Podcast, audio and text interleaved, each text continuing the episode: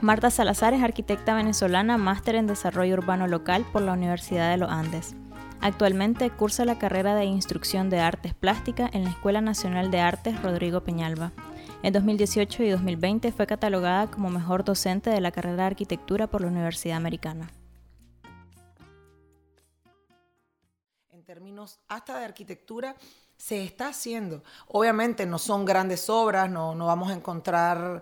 Eh, O una edificación. Ah, es más, hasta las edificaciones grandes que se construyen en el país, las más recientes de carácter asistencial o deportivo, no, le, no quedan en manos nicaragüenses. O sea, son, son colectivos mexicanos, son colectivos costarricenses quienes lo están haciendo.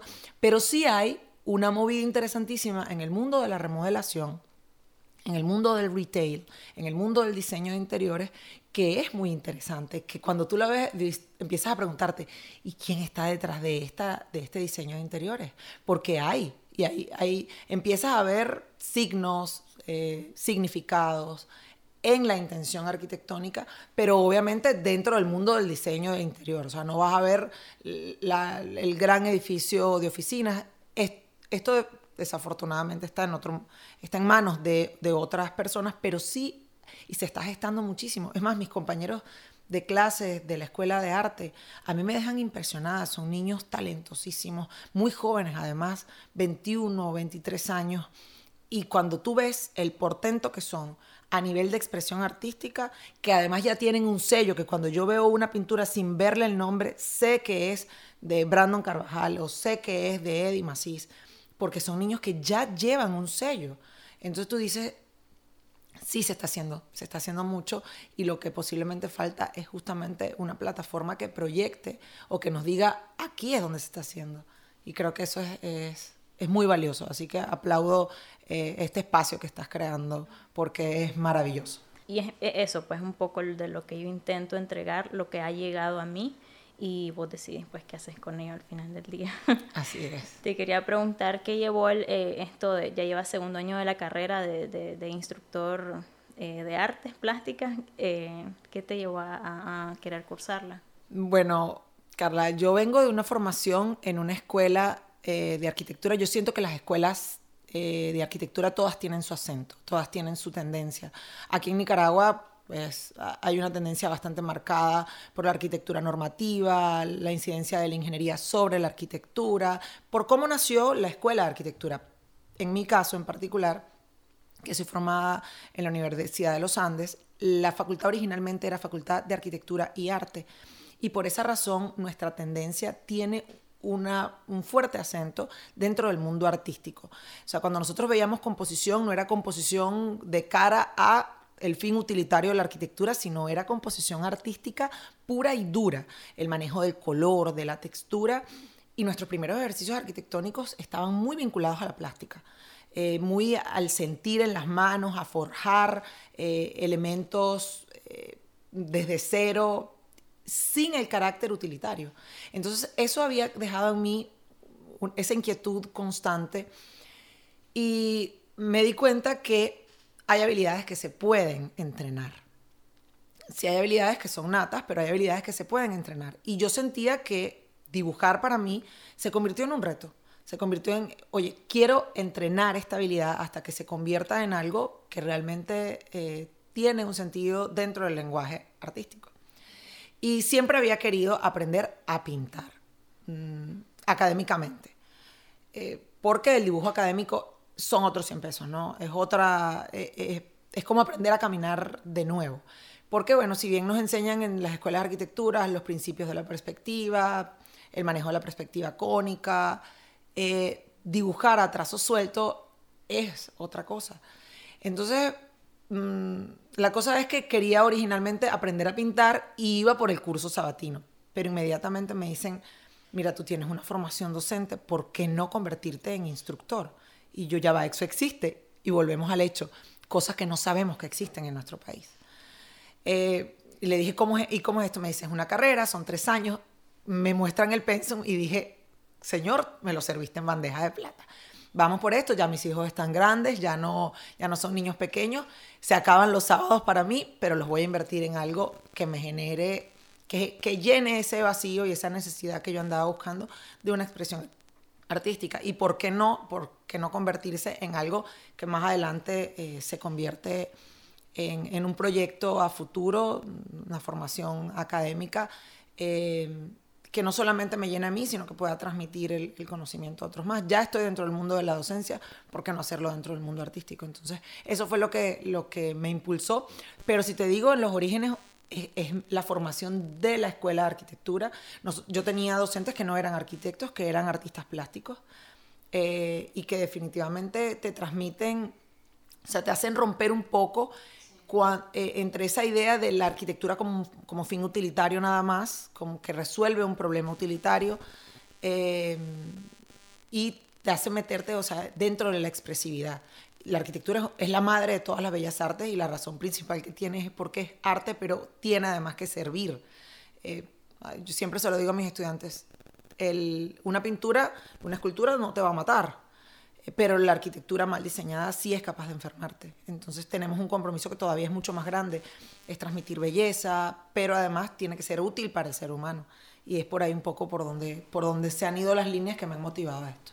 Quiero mencionarte que llevo más de un año y medio consumiendo cierto contenido de entretenimiento venezolano. Ah, ¡Qué maravilla! Entonces estoy ultra familiarizada con los términos como cambur, algo que, que es chimbo, hasta que es jalar bola. Sé quién es, sé quién es el conde del Guacharo. ¡Qué maravilla!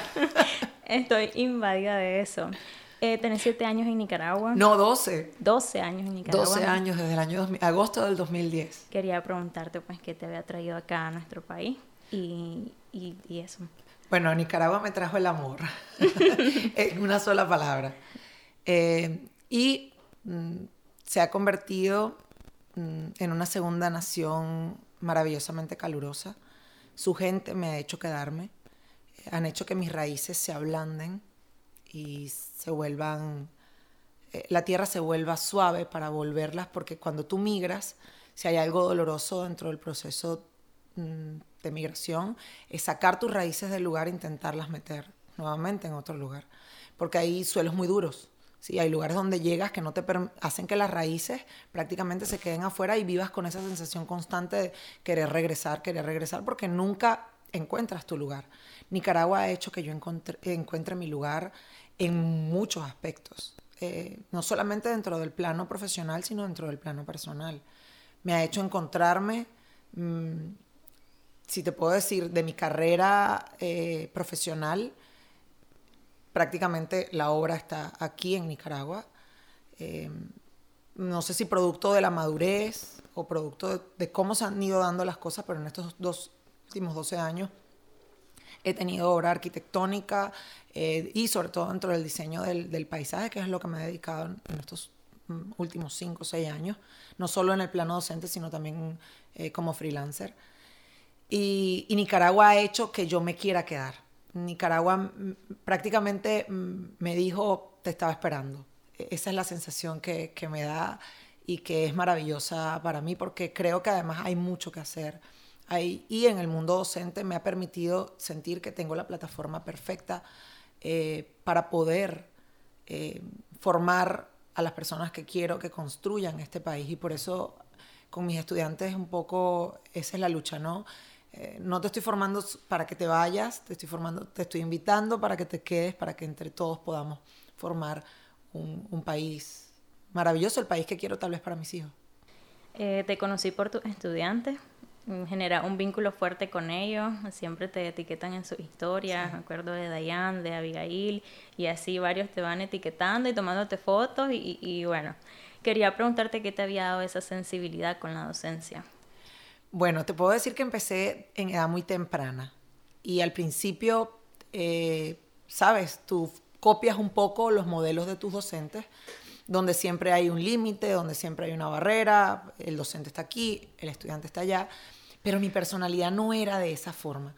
Y te puedo decir, por un largo tiempo transité en un mundo donde hasta cambié la forma de vestir para no parecerme tanto a mis estudiantes, para no, para no verme como ellos y que no se confundiera, porque creía en ese momento que la línea entre eh, la línea del respeto se ganaba o la autoridad se ganaba por distanciarse. Pero llegué aquí a Nicaragua y conocí a una gran maestra que es mi gran amiga, se llama María Gabriela Berríos, y yo veía que ella tenía una relación con sus estudiantes, pero impresionante. Y ella además da clase en ontología en una de las asignaturas que es más duras, porque la parte de bioquímica, yo los veo que andan jalándose los pelos y rogándole y suplicándole. Y yo le, me senté con ella y le dije, ¿qué, qué pasa? ¿Cómo, lo haces? Y me dijo, mira Marta, si tú quieres eh, establecer, o sea, la vía del establecimiento de un vínculo afectivo con tus estudiantes los compromete porque al final ni siquiera es con la asignatura con quien quieren quedar bien, no te quieren quedar mal a ti. Y eso hace que estudien más, que se esfuercen, que se avergüencen de sus trabajos, si no, si no están a la altura tuya.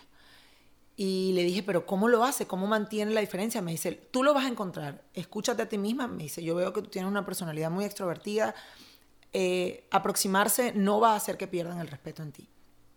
Y de verdad fue como que me, me abrieron un camino impresionante eh, tengo una relación muy, muy próxima a mis estudiantes, a un nivel que, que pasa, trasciende a lo académico y llega en algunos casos a ser muy personal.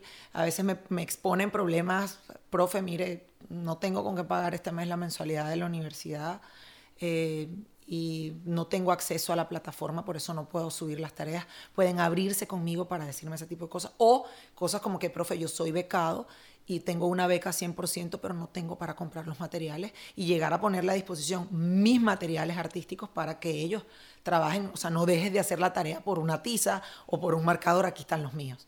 O sea, hasta ese plano hemos llegado a tener una relación eh, y me encanta.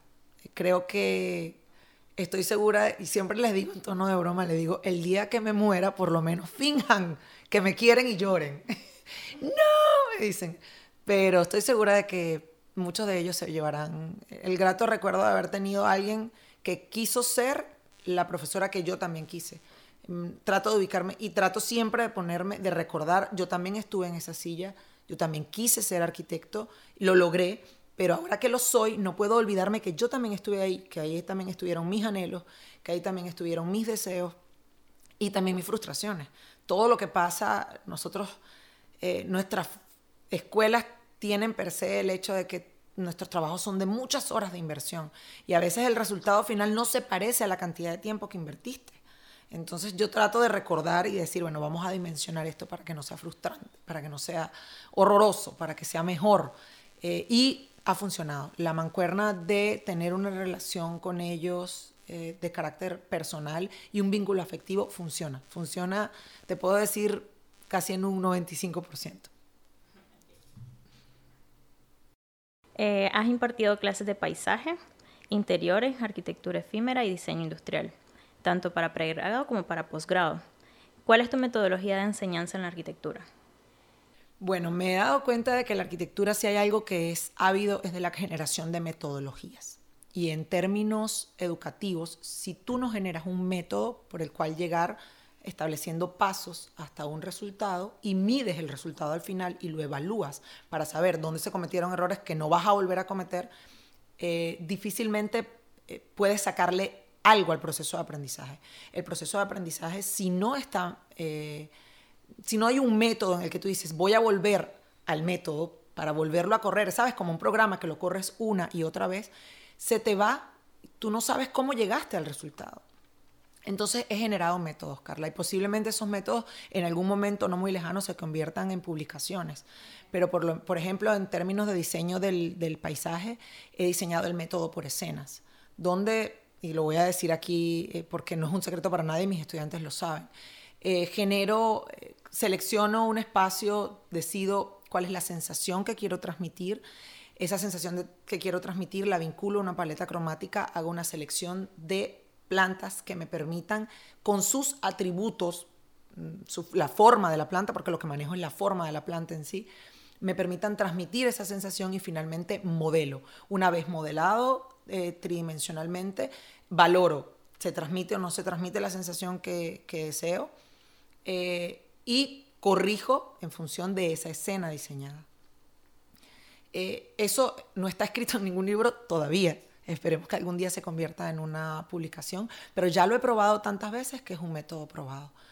En el caso, por ejemplo, del, del diseño de interiores, igualmente se establecen cuáles son las relaciones espaciales. Eso sí está escrito, eso sí no lo escribió Marta Salazar. Eh, a ver, hablando de la fluidez, el dinamismo, em, la segregación espacial, la sensación de pequeñez o estrechez. Eso está escrito porque son características intrínsecas del espacio. Pero ¿qué quiero hacer yo con eso? Es lo que me permite tomar decisiones en el espacio. Entonces, ¿qué quiero? Una sensación de doble altura, voy a utilizar elementos colgantes para disminuir eh, y acentuar un poco la sensación de pequeñez, porque la sensación de doble altura en un espacio muy estrecho es desagradable. Entonces, tomo decisiones, pero las tomo con un acto de conciencia. No voy a... normalmente en nuestras escuelas nos enseñan irnos directo a la modelación, directo al, problema sin reflexionar un poco antes de cómo lo voy a solucionar. Em, y siempre trato de generar un método para poder llegar a un resultado, porque un, resultado sin un método no lo puedes valorar. No puedes decir qué fue lo que se hizo mal. Entonces, mm, metodológicamente, eh, soy de un principio humanista y constructivista, para hablarlo de teórico a nivel de la docencia, a nivel de la pedagogía, pero mm, la mayoría de mis ejercicios construyen y al final llegan a un acto de metacognición, ¿Qué significa que yo al final reflexiono qué fue lo que hice y cómo lo hice. Primero, para no cometer los errores que cometí la primera vez y segundo, para llegar mucho más rápido al resultado. Entonces, ese, es normalmente lo, que busco, Carla, que, que haya método, que ellos puedan al final, y lo hago con todo, desde, porque por lo menos estas son las asignaturas que doy en arquitectura, pero en diseño doy, eh, en diseño y comunicación visual, mm, doy técnicas de expresión artística, eh, técnicas, eh, bocetos y fundamentos de la composición. Entonces trato de que ellos sean capaces de decir, si voy a aplicar una técnica, lo primero que hago es un muestrario. Es decir, no aplico la técnica directo, sino le digo, bueno, lo más frecuente que se hace con esta técnica es esto, esto, esto. Y vamos. Entonces, después, ¿qué hago? Poner en práctica lo que el muestrario. Tienen el muestrario al lado para poder recordar, ah, esto se hizo con, a ver, acuarela y sal marina.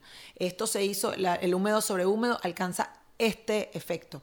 ¿Por qué? Porque si tú recuerdas cómo lo hiciste, puedes volverlo a hacer.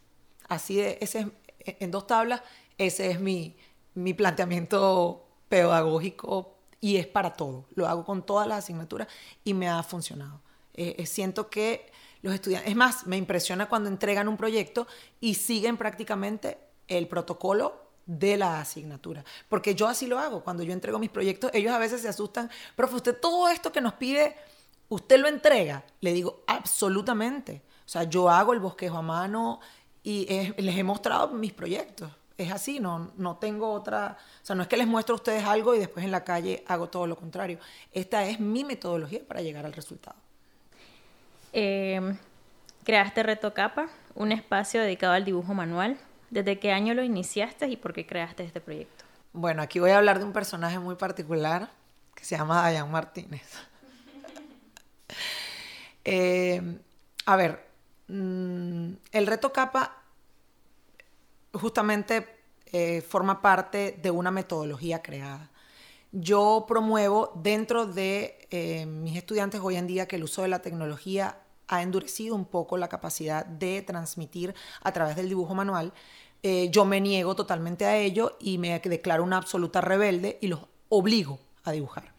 Pero para obligarlos a dibujar tengo que obligarlos a dibujar con cierto sentido. Entonces creé dos instrumentos. Uno se llama el argumentador gráfico y el otro es el cuaderno abocetado para aprendices, por eso las siglas CAPA, C-A-P-A, cuaderno de abocetado para aprendices. Pero el argumentador es su hermano mayor. El argumentador no es más que un conjunto de libretas de diferentes tamaños que te permiten en un solo formato establecer relaciones de dibujo de distintas escalas de un proyecto. Entonces tienes de repente un plano de conjunto dibujado a mano, eh, luego un plano de aproximación, eh, un detalle constructivo, todo en un mismo eh, formato. Prácticamente es un block de, o es una superficie de 40 por 40 con cuatro blocks de distintos tamaños. Él es un poco incómodo para andarlo encima si quieres dibujar al aire libre. Entonces, en esa necesidad, creé el cuaderno abocetado. El cuaderno de bocetado no es más que un conjunto, o sea, yo no inventé el cuaderno, pero sí inventé la forma en la que lo vas a usar. ¿Por qué? Porque vas aumentando progresivamente el nivel de complejidad del dibujo. Entonces ellos hacen calentamientos diarios, es un dibujo corto de entre 15 y 25 minutos con técnicas sencillas, mm, lápiz, marcadores, acuarelas, o sea, no, buscamos nada que sea complejo de secar. Eh, y los obligo a dibujar al menos una vez a la semana. En las primeras seis semanas de clase son dibujos aleatorios, pero luego las diez siguientes semanas son dibujos de grandes maestros de arquitectura. Y entonces mezclo un poco la noción de dibujar con sentido, o sea, abrir un poco el bagaje arquitectónico que tienen, que sepan que más allá, o sea, no solamente existe From, eh, que no solamente existe Daniel Libeskin, que hay más. Le muestro arquitectos latinoamericanos, les muestro arquitectos venezolanos como Carlos Raúl Villanueva, que forman parte del movimiento eh, moderno, que no están en vigencia en este momento, que no están en, en el, pero que forman parte de nuestro compendio eh, histórico. Entonces, así se creó originalmente la necesidad, porque yo dibujo diario. Yo dibujo todos los días. Es más, cuando tengo demasiado estrés, corro todo de la mesa, es momento de dibujar porque me hace fluir, me organiza muchísimo el pensamiento. Me, además, me, me baja las revoluciones cuando el pensamiento está muy acelerado. Así lo descubrí. Y la cosa es que un día hice mi primer cuaderno capa beta. Y me dijo Dayan, ¿por qué no conviertes esto en en algo más Ah, porque la primera vez que lo hice yo creé el reto capa, porque el cuaderno es el instrumento, pero el reto como tal es, son 31 días originalmente dibujando con una técnica diferente y una temática diferente. Entonces, ¿qué pasa? Yo creo el cuaderno con el orden de las páginas, cómo va a ir el reto. Lo hice el primer año desde mi perfil de Instagram personal, que es una cuenta privada, solamente lo veían quienes me conocían. Pero en el segundo año, Dayan me dijo, eh, yo le regalé uno a Dayan y otro a mi gran amigo, el arquitecto Moisés Mora, eh, que es como un hermano para mí, y les dije, acompáñenme a hacerlo. Y me dice, ¿por qué no haces esto público? Entonces fue así como que, bueno, ok, voy a intentarlo, porque, ¿sabes? Siempre existe el miedo de, la crítica, si tiene aceptación, si no tiene aceptación, un poco los miedos propios de, salir a la luz. Eh, el anonimato es un espacio que es muy cómodo. A mí no me gusta estar mucho tiempo en el anonimato, pero es un espacio que es cómodo. Entonces, eh, lo saqué.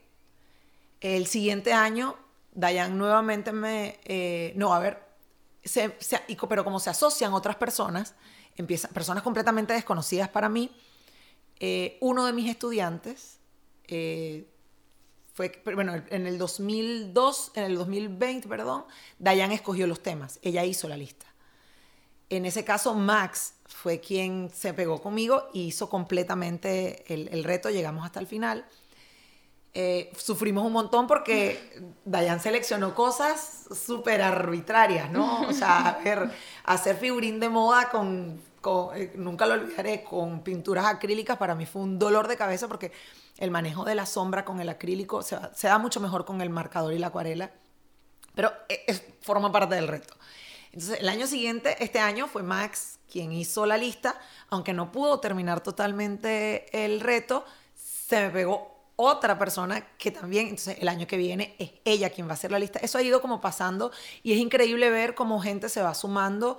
Eh, este año eh, fuimos en simultáneo los primeros por lo menos 15 días había cerca de 20 personas haciendo el reto, que cualquiera dirá, uy, qué poquito. No, para mí es un montón, porque son personas que terminan siguiéndote una idea y yo al final del reto siempre rifo un cuaderno hecho por mis propias eh, manos, seleccionando, porque la cosa es que tengas papel disponible para poder cambiar la técnica y no dibujar con una sola técnica, que es lo que a mí no me gusta un poco del Inktober. El Inktober me parece chéverísimo, las temáticas me parecen buenísimas, pero eh, el hecho de que sea un solo tinta, solo tinta, me desmotiva un poco porque yo normalmente soy de, bueno, y ahora que tengo, que he ido apropiándome de otras técnicas, le doy a lo que sea, las técnicas mixtas me encantan, mezclar, eh, todo tipo de, de, medios me, me, gusta mucho. Entonces, que tengas la oportunidad de poder explorar durante esos 31 días.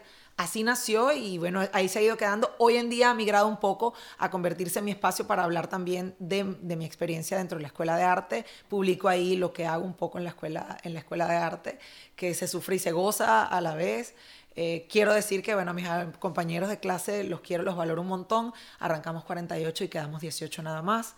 Entonces siento a veces que es muy duro, eh, es bien duro porque, bueno, por muchas cosas, las personas que estamos ahí normalmente trabajamos, algunos, no todos estamos dedicados al 100% a la escuela y termina convirtiéndose complicado, pero, pero aprovecho el espacio para decirle a mis compañeritos, así como los llamo, que los admiro un montón y que estoy segura y espero que este segundo año sigamos siendo 18 y nos graduemos 18.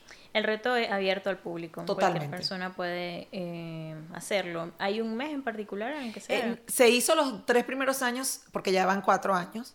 Eh, los tres primeros años se hizo en agosto, eran 31 días, pero este año se me complicó tanto la vida que decidí hacerlo en septiembre. Entonces se convirtieron en 30 dibujos nada más.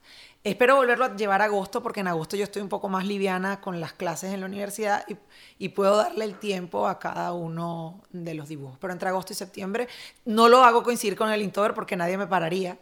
Eh, pero además sería como que, copiona, ¿no? pero, pero sí lo hago entre agosto y septiembre. Es abierto al público. Mi hijo menor eh, dibuja retocapa y él, con él tengo un proyecto que se llama Recto Capita, que es hacer dibujos para niños y ver sus interpretaciones cuando se les da una palabra, cómo lo interpretan. Juan Diego ha participado, eh, a veces cuando me ve dibujando, bueno, el hijo de gato sale rayado, eh, me dice quiero dibujar. Y mi hija mayor, que también dibuja y dibuja muy bien, eh, que es una ingrata porque no, ella, ella hace el Inktober, pero no hace el reto de su mamá, a veces me regala algunos dibujos. Entonces está abierto completamente a todo público, todo el que quiera hacerlo. ¿Qué haces en paralelo a la docencia? bueno, aquí abra la lista, que es larga. Eh, sí, soy. bueno, mm, a ver, vamos a empezar por. Te voy a narrar un poco cómo arranca mi día, porque el primero soy madre. Entonces, eh, tengo dos hijos y eso es una profesión para la que no se estudia y se ejerce de por vida. Es una profesión 24-7 que requiere de mucha inversión de tiempo y recursos económicos. Eh, y bueno, son parte de lo que me, me, moviliza, ¿no? Eh, hace años tomé la firme decisión de tener una relación mucho más sana conmigo misma y con mi cuerpo, así que me ejercito diariamente o trato de hacerlo diariamente. Eh, primero porque considero de que la vejez llega, mm, uno cree que está muy lejos, eh, y no digo que me sienta vieja, pero siento que bueno, los años van cayendo, ya son 41 años. Y a los 38 años me di cuenta de que iba por el camino equivocado, que estaba empezando a acumular sobrepeso, que no estaba haciendo nada por eso, que la comida nicaragüense era divina y yo no me resistía a ella ni un minuto, que me encantan las tajadas con queso y el gallo pinto. Entonces, si, si quiero darme esos grandes gustos, pues tengo que hacer grandes esfuerzos.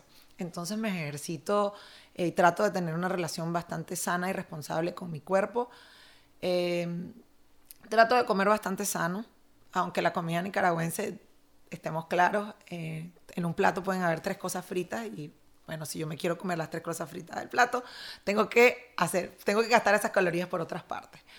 Eh, hago trabajo freelancer porque desafortunadamente de la docencia no se puede vivir. Eh, y eso es una... Bueno, pero, pero fíjate que me gusta, porque mis docentes en la universidad son de dedicación exclusiva o fueron de dedicación exclusiva en mi formación y tenían muy poco que mostrarnos como parte de su acervo arquitectónico. En cambio, a mí, obligarme el hecho de que tengo que ser eh, freelancer, em, me obliga, o sea, tengo cosas que mostrarle y decirle, mira, yo no te estoy cayendo a muelas, como decimos en Venezuela, no te estoy cayendo a cuentos, esta, lo que tú estás aprendiendo aquí te va a permitir hacer cosas como esta. Y eso es muy bueno, es sano. Bueno, y además es, es reconfortante también tener otro, no poner los huevos en una sola canasta, eh, solo en el mundo de la docencia, sino tener otra alternativa. Si se acaba la docencia, pues aquí están mis herramientas y, lo que me, mi background que me, que me avala como, como, como profesional. Eh, bueno, ya mencionamos un poco el, el mundo de la, de la escuela eh, de arte. Soy hija también, con padres migrantes, pues eso, eso me roba un poco la tranquilidad y, es lo que hace que, me mantenga mm, muy motivada a seguir haciendo cosas porque mis padres viven en Colombia, tengo tres hermanos en Estados Unidos, uno en Japón, y pues la familia fragmentada un poco mm, genera dolorcito, pero a la vez genera motivación de, decir, bueno, quiero verlos, quiero hacer cosas para poderlos eh, ver. Trabajé, Carla, durante un buen tiempo en la Universidad Nacional de Ingeniería, en el programa de fomento al desarrollo municipal y en el Ministerio de Transporte e Infraestructura, pero de tanto batallar me di cuenta que las oficinas no eran lo mío. Eh, cualquiera dice, bueno, se casó con la idea de, de estar, de no tener horario.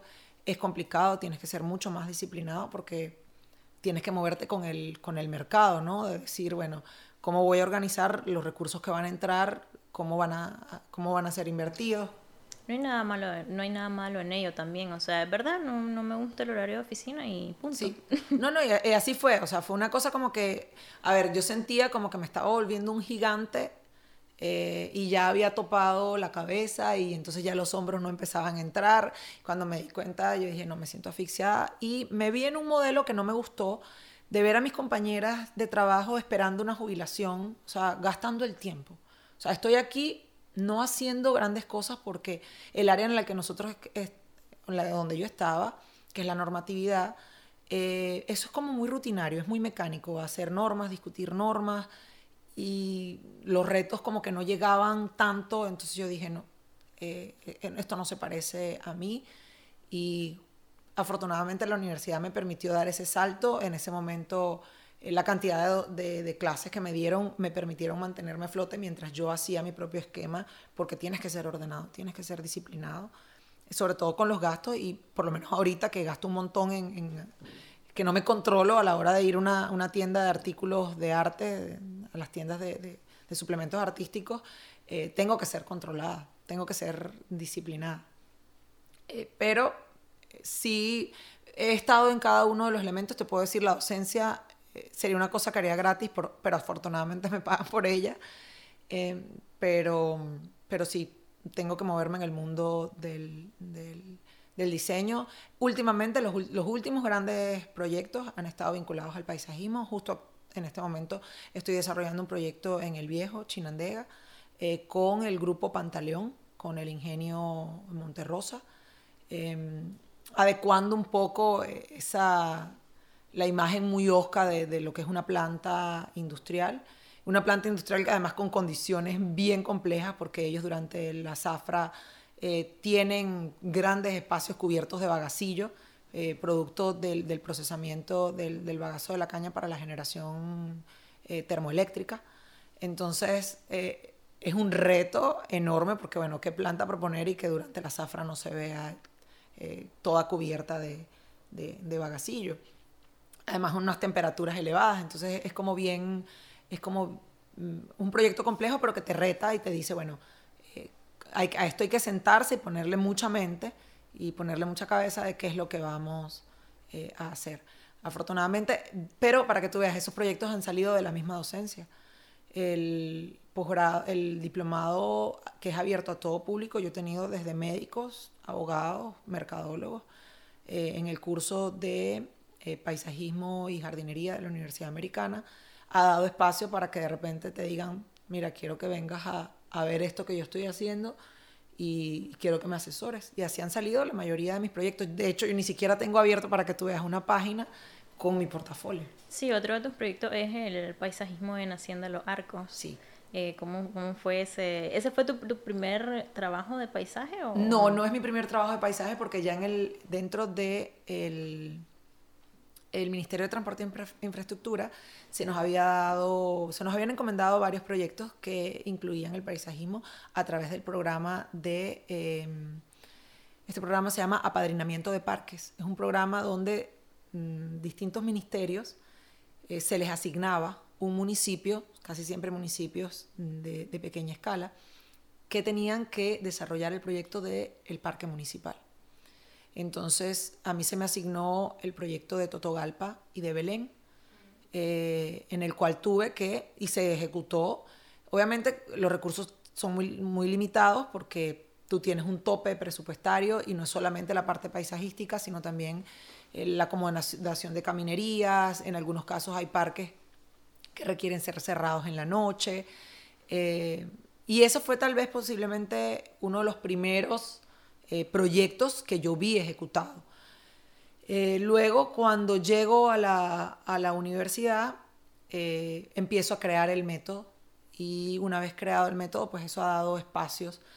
Y el dueño de Conipisos a través de una de mis estudiantes, o sea, el dueño de Conifisos puso de manifiesto que quería embellecer un espacio, eh, me llamó un día, me puso el reto más grande de mi vida porque mm, él es una persona que ha viajado un montón y que tiene unas referencias estéticas bien elevadas y él ya había tomado decisiones sobre lo arquitectónico, porque el proyecto no es mío, lo mío es únicamente el paisajismo de interiores y luego el paisajismo a cielo abierto en el área actual de...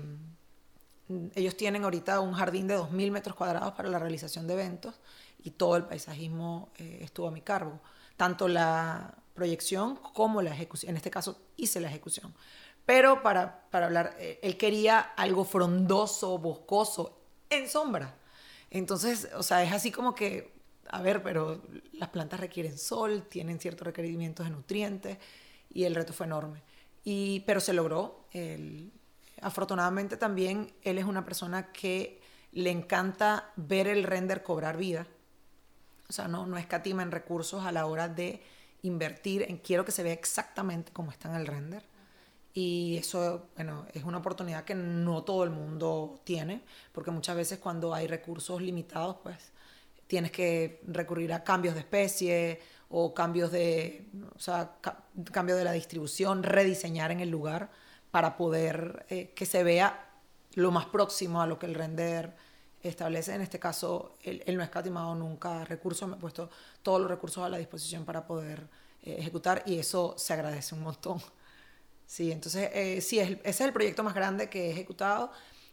Ahorita, en en Monterrosa son más de 4.000 metros cuadrados, pero están dispersos, no es un proyecto integral. El proyecto de los arcos, el, del jardín de 2.000 metros cuadrados hacia lo abierto, es un proyecto integral porque es una sola.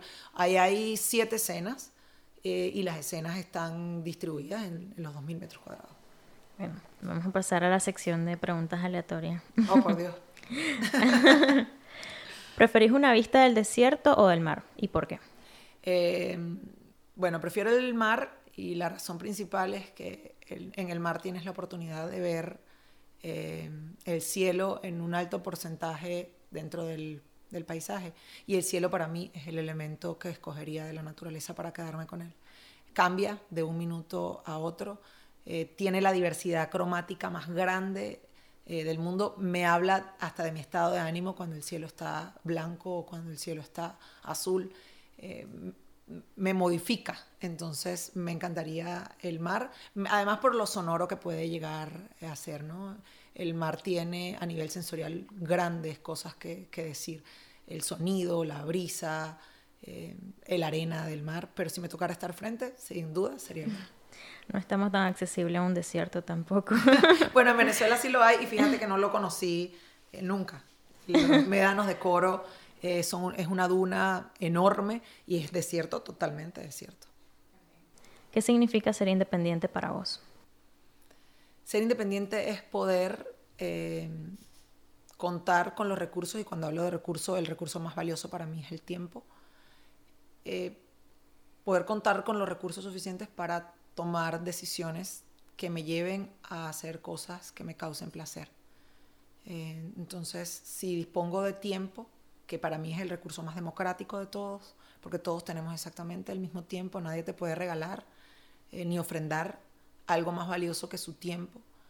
Eh, creo que disponer de los, ser independientes es disponer de los recursos, tiempo, económicos, salud, para poder hacer las cosas que me causan placer. Si solo pudieras quedarte con un medio, ¿cuál escogería y por qué? Entre el arte, cine, literatura o música. Carla, me mataste porque mis estudiantes me van a acribillar porque esta respuesta la he dado en clase. Ah, tendría que ser la música. Tendría que ser la música porque para mí es la más evocativa. es capaz de despertar otros sentidos. Em, mezcla la literatura, la literatura, o sea, mezcla el poner un mensaje codificado, pero además llevarlo a otro plano, que es el plano eh, musical. Creo que quien es amante de la música y sensible a ella puede tener un, prácticamente como un canal en el cual mm, sentirse conectado. Eh, perdónenme todos mis compañeros de arte, perdónenme todos mis estudiantes, pero sin duda sería la música. Son bailadores los venezolanos, ¿verdad? Absolutamente. Eh, los venezolanos bailamos hasta los ojos. a ver, en Venezuela hay, rituales alrededor de qué tipo de bailes. Hay, hay momentos para cierto tipo de baile por lo menos nosotros nos despedimos con la canción El alma llanera, que debería ser una canción como un himno. Y no, el venezolano la baila porque a veces, como es el final de la fiesta, ya todo el mundo además está entrado en calor y terminas bailando hasta el alma llanera. ¿Cuándo fue la última vez que hiciste algo por primera vez y qué fue? Ay, mm, a ver, eh, últimamente. Lo que pasa es que aquí en Nicaragua las primeras veces son muchas porque hay, por lo menos, probar una comida por primera vez. Eh, es fácil aquí en, Nicaragua, pero algo que haya hecho últimamente por primera vez, uh, um, no sé. Ah, bueno, tendría que, voy a hablarlo dentro del mundo eh, artístico. Eh, la primera vez que este último corte evaluativo requería que pintáramos al óleo y el profesor seleccionó un tema de paisaje. Yo me sentía, yo dije, voy al 100 porque el tema del paisaje se me da muy bien, es con un solo punto de fuga, no voy a sufrir tanto. Pero cuando escogió la técnica y nos dijo que era óleo, dije, oh, oh, eh, había trabajado con el óleo de una forma completamente errática, entonces por primera vez trabajé con óleo académicamente y entendí el mundo del óleo completamente distinto. Aprendí técnicas de mi maestro como trabajar. Yo siempre había trabajado con medios de trementina y aceite de linaza. Trabajé con aceite de linaza espesado al sol y es otro mundo. O sea, es, eh, fue, a ver, y trabajé con espátula. Ah, y eso sí es muy reciente. Eh, hacer, generar texturas sobre el lienzo con eh, materiales que son para construcción como el fastil y el, la pegapatch. Eso lo hice hace muy poco de la mano del maestro Ricardo Morales y fue, o sea, como que había encontrado mi espacio, mi lugar, eh, en la además con el manejo de la espátula, fue, ha sido increíble y eso fue hace tres semanas. Así que esa sí es una muy buena primera vez de estos últimos tiempos. Describí un placer sencillo que le dé sentido a tu vida. Un placer sencillo, uff, el olor a café. Eso eh, le da sentido todas las mañanas.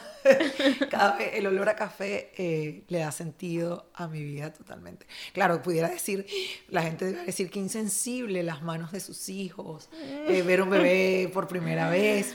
no, no, no, Es lindo, pero el olor a café me da placer todos los días. O sea, cada vez, cada mañana. Entonces tengo algunos rituales con el café que, que me llenan de, de muchísimo placer y es sencillo, pues es poner a hacer el café y ya es razón suficiente para estar, para tener la sensación. Es muy gratificante. hemos terminado. Marta, gracias por venir y por tu tiempo. Ay, gracias a ti, Carla, por la invitación. Creo que es un muy bonito espacio el que está generando una plataforma maravillosa para que podamos mirar hacia adentro y saber que en Nicaragua estamos haciendo cosas valiosas y me incluyo dentro de ello porque invito siempre a mis estudiantes a ponerle el acento nicaragüense a lo que hacen. En Nicaragua hay grandes valores forjados además a través de una historia maravillosa, la cual disfruto y por la cual he decidido quedarme.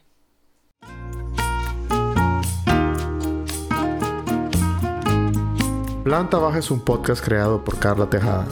Gracias a Diga Wood por la producción musical de entrada y cierre, a Jorge Pavón por las piezas gráficas y a Juan López del Sol de Centroamérica.